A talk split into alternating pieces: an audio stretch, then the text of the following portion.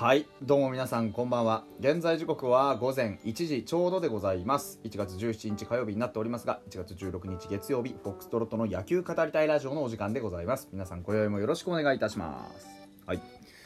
えーと、まずお便りだけちょっと変えさせてください。えーと、みゆさんね、あの、先日みゆさんから、あの、お話、ね、お便りいただいたのに対して、えー、ご返信の収録をしましたけれども、えー、その件ですね、お返事ありがとうございました。というところで、今後見守りたいと思います。と、ありがとうございます。まあ、あの、ちょっとね、あの、結論、割とこう、厳しめなことを言ってしまった自覚はあるんですけど、ただまあ、あの、なんて言うんでしょう、状況はそういう感じであるのはまあ間違いないとしてもそれをひっくり返すかひっくり返さないかはいずれ本人次第というところなのでねあの、そこはまあある程度冷静に見ていただけるものかなと思っておりますね。あのー、みゆさんの推しがぜひ活躍して、えー、支配下にまた返り咲いてくれることをね、えー、祈りたいと思います。はい。ありがとうございました。またお便りくだされば嬉しいです。ありがとうございます。えー、これはスカレット・イさん、えー、それで雪寄せしたら倒れます。向かい風当たっても倒れます。サウナ行っても倒れます。ラーメンすすっても倒れます。とりあえず点滴推奨と。あの何の話かというと喘息の話ですね。あのー、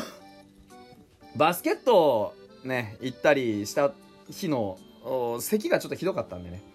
あそれであのー、まああちょっとねこういろいろそういう話をしたんですけれども。まあね、あの心配くださったことです。ありがとうございます。ね、僕はね、そんなに重い方じゃないので、あの点滴とかしなくても、あの安静にしてれば治ります。はい。えー、なので、ご心配、えー、おかけして申し訳ございませんでした。自重します。ありがとうございます。またお便りください。よろしくお願いします。はい。で、今日の話題でございます。あのー、今日の話題はですね、えー、伊藤博美くんです。あのー、7日から1週間、ね、ついこの間までどうやらあのサンディエゴでダルビッシュと自主トレしてたらしいんですよ。で、まあ、中身とかは全然わかんないんですけどツイートが載ってましてダルビッシュ U がねあの7日から1週間ファイターズの伊藤大海投手とサンディエゴで自主トレを行いました。最初はなかなか話してくれなかったけど最後は友達として認めてくれた気がします。この言い方ダルですね。ねあの WBC で一緒のチームで野球ができるのが楽しみです。ね2人並んだ姿を、えー、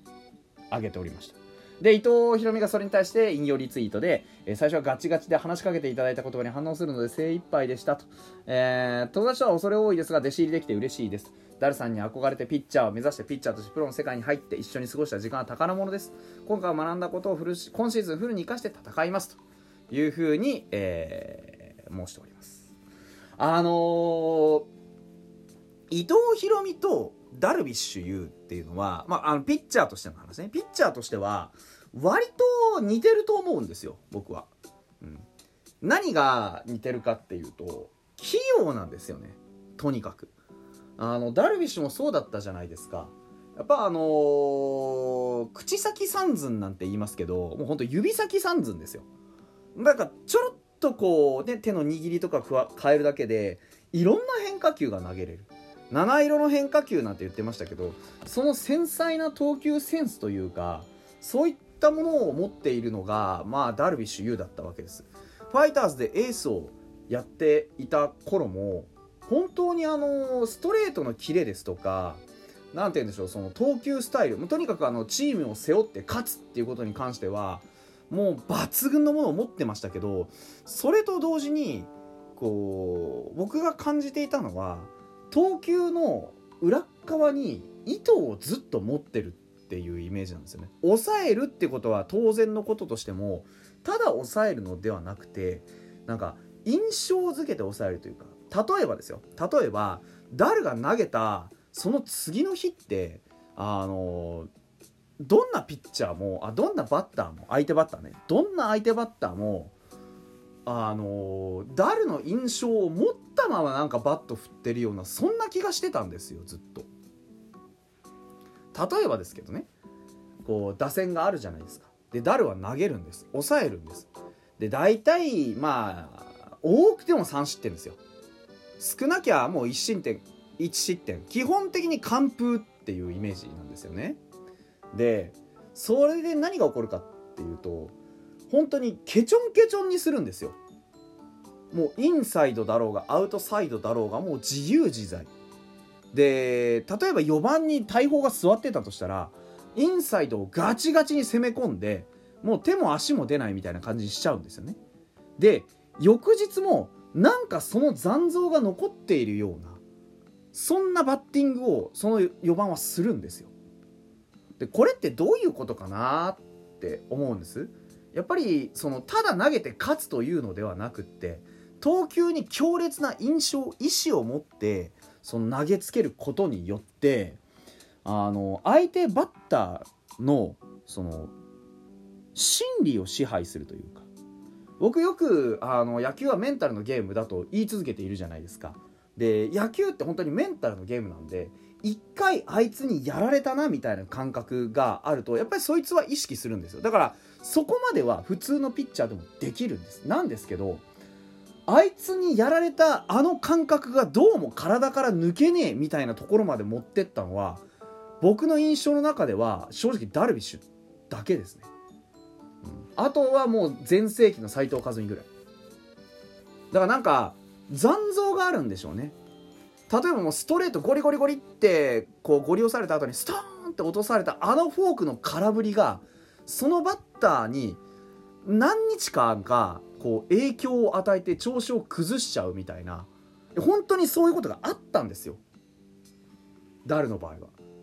でそれは何でできるかっていうと自分の意図をちゃんと込められるだけのコントロールを持ってたから。それは請求っていう意味じゃなくて意図を伝えるコントロールなんですよね。なんかそのボールのコントロールです。請求という意味じゃないボールのコントロールなんですよ。だからこの今から投げるこのツーシームは相手右バッターのインサイドに食い込んで相手に恐怖心を与えて状態をのけぞらせるために投げる一球なんだっていう意図をきちんとそこに伝えきることができるっていうコントロールなんですよ。ダルは多分そこの次元まで到達してたんですよね。じゃなきゃはっきり言ってあれだけの勝率あれだけの投球あれだけの無双状態をもうあの日本球界に勝負する気がなくなったんですよ。ダルビッシュと。だからダルビッシュは晩年晩年というか日本にいた時は言ってたんです。あの誰ももうダルビッシュ相手に負けて当然だと思っていてなんかこう向かってくる勝負ができなくなった勝負にならなかったんですよね。で何が言いたいかっていうとそういう風なダルビッシュの器用さ自分のボールに対する器用さっていうのは僕伊藤博美は持ってると思うんですよ。まだ本当全盛期のダルビッシュの50%にも及んでないと思うんですけどでも僕は片鱗は持ってると思う。それがあの外すらの出し入れだとかストレートの投げ方だとかなんかねすごく重なるものがあるんですよ。投球スタイルとしては全然違うと思います。ダルビッシュは150キロ超のストレートが投げられる南東派だったんです。でも伊藤大海は僕はあのストレートを中心に空振りの取れる本格派だと思ってるんですよ。なんですけどあの姿というかうん。なんかそういう感じがすごく似通ってるなって思うんですよね。だからまあ伊藤大海の課題っていっぱいあるんですけど僕はダルビッシュになれる逸材だとは思ってるんですよね。うん。まあ、ただダルビッシュになりたいのであればやっぱりこうもっとその投球の意図っていうのをしっかりとこう操れないといけないしもう本当に課題はたくさんあるんですけど伊藤大海のあの指先の器用さというか、ね、ちょっとこう球速変えてみたりとかあのー、打席の中でいい意味で遊べるんですよね。うん、一打席一打席の中でボールを使って遊びを演出できるっていうあのスローボールもそうですしあの投球スタイルとしてストレートストレートちょっとこだわってみたりとかいろんなそういう思考の余幅を持ってるっていう点では僕は伊藤大海はかなりダルビッシュに似通った性質のピッチャーだと思ってるんですよ。ただまだそのダルビッシュほどの圧倒的な球の力とテクニックを身につけれてないのでそこを、まあ、どうやってこれからね彼自身が確保していくのか。やっぱり彼がねダルさんに憧れてピッチャーを目指してピッチャーとしてプロの世界に入ったと言ってる以上はやっぱ目指すところってあの圧倒的なダルビッシュの支配力だと思うんですよ。でね入団して2年連続2桁勝ってくれたわけじゃないですか。でまだまだ負け数も多いしただ、あのー、相手を牛耳るっていうことに関してはかなり片鱗が見えてきてると思うんですよね。だやるべきことはもう少しその出力というかクオリティをしっかりとコントロールをして相手に自分の意思を押し付けるような投球。ができるようになればそれってパあの球の威力とかもそうなんですけどやっぱりコントロールなんですね。さっき言ってたような球に意図を込めるというコントロール。それができるようになったら伊藤大海はもっともっと進化しますね。まあ、余裕で2桁勝って15勝をまず基準に考えることができるピッチャーに僕はなると思ってるんです。伊藤大海は、うん、だからまだまだこれからね、